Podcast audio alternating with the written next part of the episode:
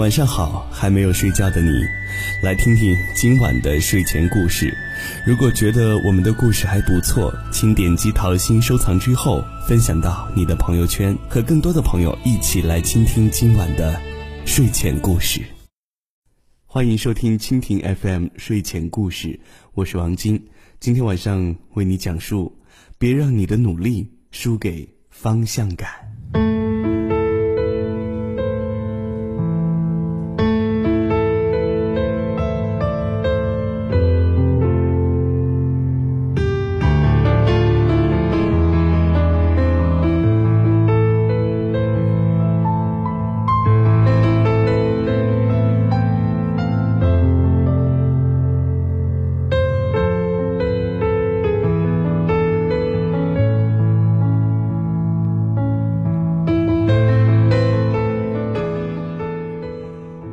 曾经见过一个二十几岁姑娘的双手，那是四十几岁操劳的形态，皮肤干瘪松弛，暗哑到脱水的颜色，在一家餐馆简陋的灶台上，手套胡乱地退在一旁，一双手上下翻飞在生肉和竹签间，指甲间嵌满肥腻的肉碎。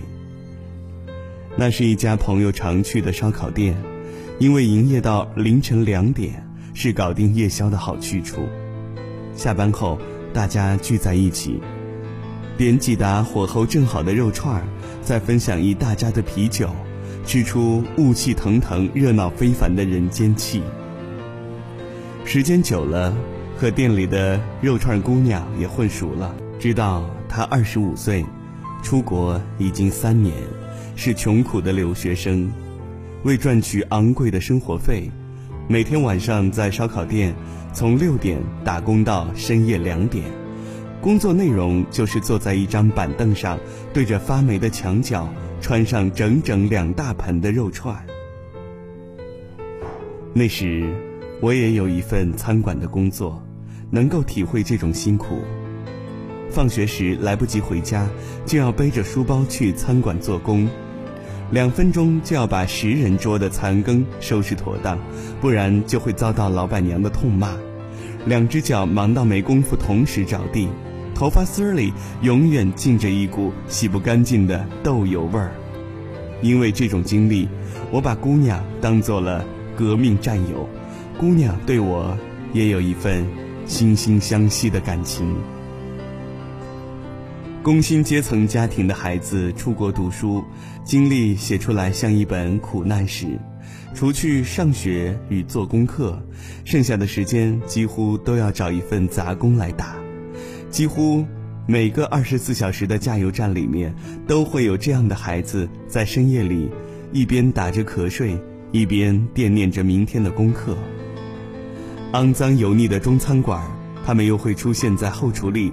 洗碗洗到手指蜕皮，深夜的办公大楼里，同样处境的一群人，一个人背着重重的吸尘器，孤零零地望着整个城市的夜景。那些被上传到网上的照片，厚重的课本和临时截止日期的几千字的论文，一度让人们非常羡慕留学生的世界，简单的只有课业繁重。可是，照片背后的辛酸。却从未被放进镜头里，那是比课业更沉重的生活。所幸，这个姑娘和我作为其中的一份子，虽然知晓自己和周围一掷千金的富二代相比，大概隔着奋斗十年的距离，却依旧脚踏实地的努力着，没有为了一夜暴富走上邪门歪道。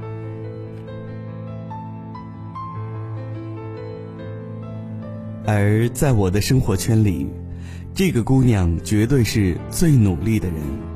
虽然几乎人人都要在放学后去打一份工，可是像姑娘那样，每天只睡四五个小时，既要读书又要打夜工，如此拼命的，再没有第二个。姑娘家境不好，父母退休后还找了份工作来做，电话里说。砸锅卖铁也要供你上学，让他不敢懈怠半分。他的这份工作整整做了两年，也从一个水灵灵的年纪熬成了一副沧桑的模样。可是，我渐渐地察觉到，姑娘的努力和我似乎有些不同。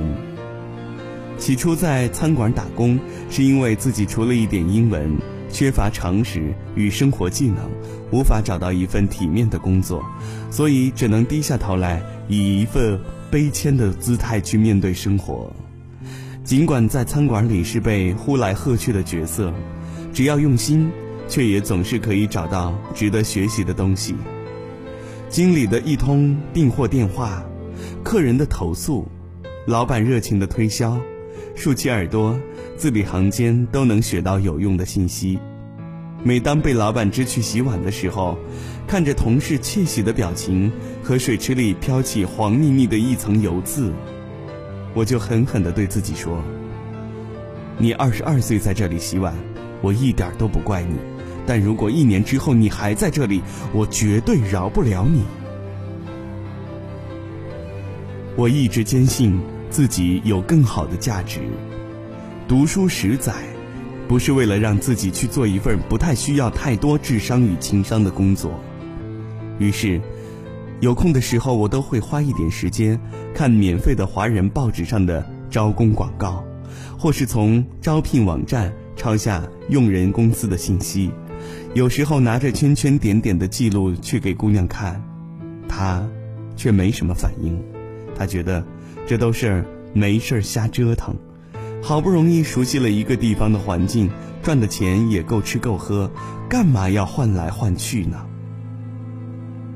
那时，我和姑娘的工资一样，都要低于法定最低工资，代价就是每周四十几个小时，拼死拼活赚来的钱，都抵不上一个普通公司的职员轻轻松松工作三十几个小时的薪水。我觉得不公平，也亲眼见过这样的职员，并没有什么过人的才能，除了一些对公司产品的了解。只不过会开车，能说一口流畅自如的英文，却不用像我们这样一副战战兢兢的样子。于是，我为自己留了心，把餐馆里的洋人当做免费的外教。去超市时，也要和收银员多侃几句；看电视只看英文台，不看中文泡沫剧；能说英文就不说中文。学会运用新的思维考虑旧的事情，生命渐渐被填进很多可能。我看到从未见过的风景，开始憧憬更美好的未来。我也一直鼓励姑娘：“你长得那么漂亮，总不能一直在店里穿肉串吧？”姑娘说：“我也想找一份好点的工作，可是我英文不好啊。”我有些惋惜的看着那双苍老的手，那就每天学一点啊。姑娘睁大眼睛苦笑着说：“你还觉得我不够辛苦、不够努力吗？可是，学习英文不就是为了让自己以后不再这么辛苦吗？”账户里稍稍存下一些钱的时候。我又买来一辆只能开不能看的 N 手车，拜托朋友教我开车。从来没坐过驾驶员位置的自己，把交规熟读了两个月，还不敢轻易上路。就在五点钟起床，趁着马路上人少的时候偷偷练习。起初，以每小时二十公里的速度向下坡驶去，都觉得是不要命的神速，脚掌踩着刹车，脖颈一片冷汗。可是半个月之后，我居然考到了驾照，悠哉悠哉的上路了。我载着姑娘去喝咖啡的时候，和她大谈特谈学车的好处，姑娘一头雾水。你没搞错吧？我的工作就在家门口，你难道让我开车去吗？可是，开车不是为了去看看家门口以外的世界吗？当我换掉中餐馆的工作，到一家规模稍大的西餐馆去做服务生，可以有小幅度的加薪时，我和朋友跑到烧烤店里搓一顿，怂恿姑娘也去学点什么。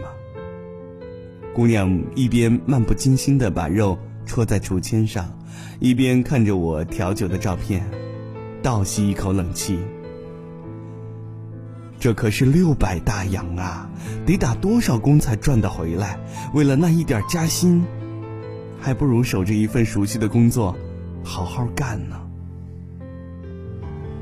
可是，学习一份技能。不是为了有更好的工作去赚更多的钱吗？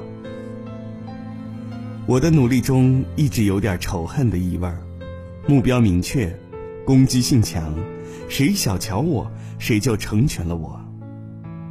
而这个姑娘的努力比较逆来顺受，每周除了上学，还要做四十几个小时的夜班，脸色惨白，黑眼圈常驻，连走路看起来都十分虚弱，却。从来没见他抱怨过。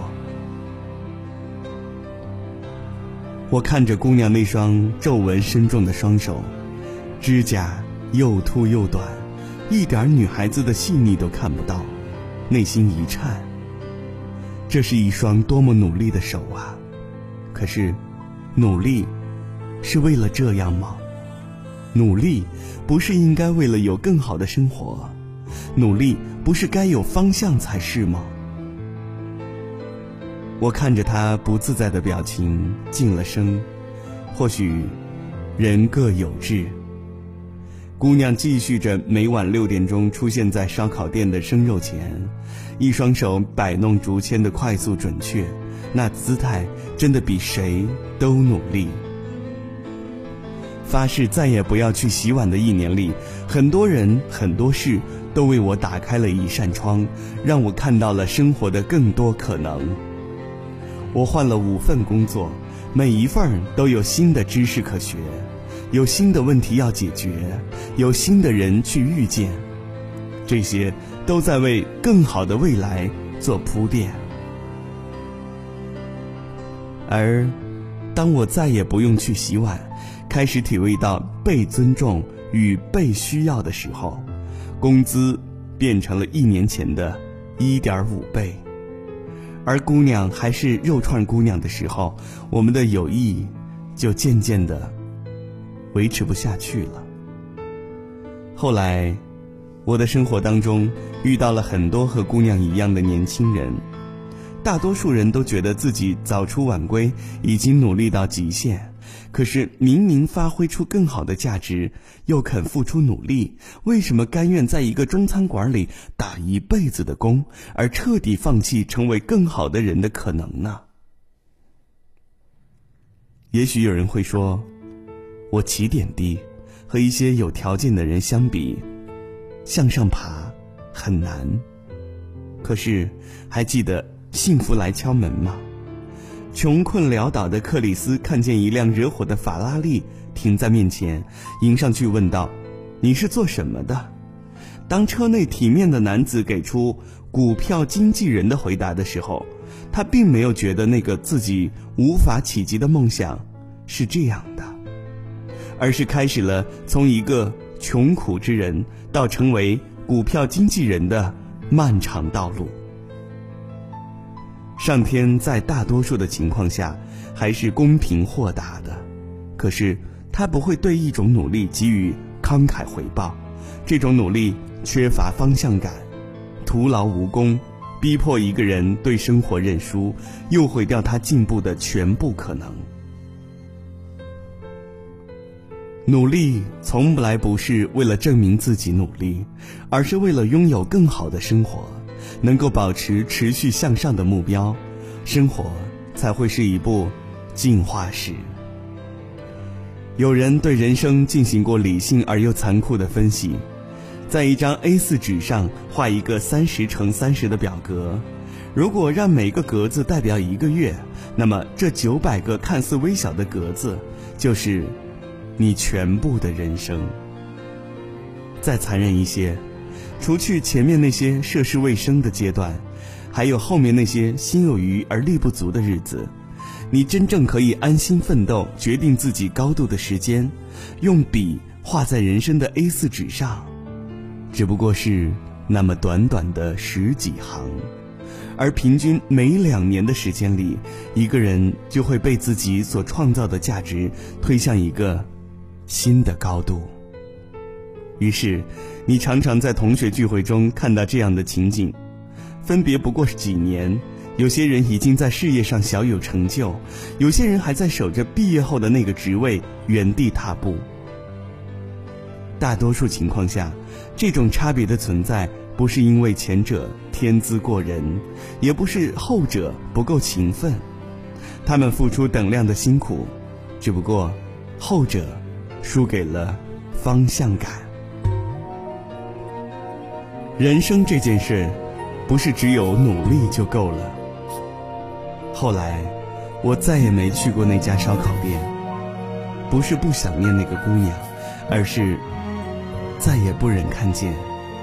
那样的一双手。